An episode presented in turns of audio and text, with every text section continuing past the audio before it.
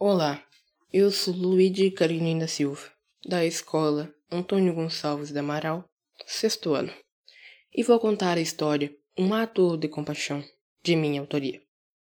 Em um dia quente de verão, um senhor de terceira idade estava no aeroporto para viajar para sua terra natal.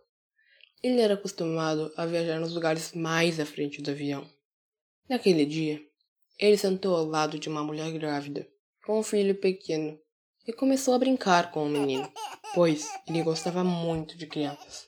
A mulher pediu gentilmente para o senhor sentar em outro lugar, o avião estava quase vazio e ela poderia ter mais espaço para a criança se acomodar e brincar.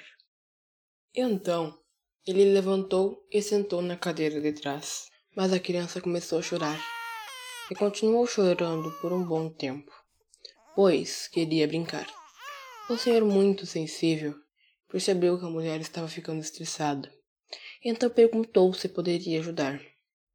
E ela respondeu que não era necessário, pois achava que incomodaria irritaria o senhor. Mas o homem, compassivo com ela e com a criança, insistiu. Sou o avô de duas crianças e sei que não é fácil viajar com os pequenos. Posso ajudar.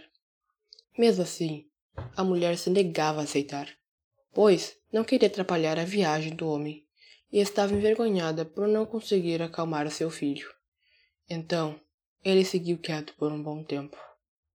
O senhor percebeu que a mulher continuava estressada e irritada demais com a situação.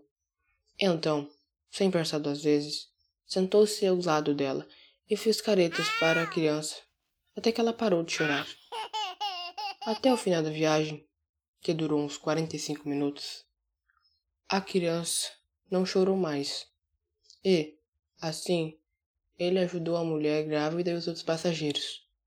Quando a viagem acabou, o esposo dela já estava esperando no aeroporto. A mulher agradeceu ao senhor pela ajuda e ofereceu uma carona de carro para sua casa. Moral da história: seja compassivo com as pessoas.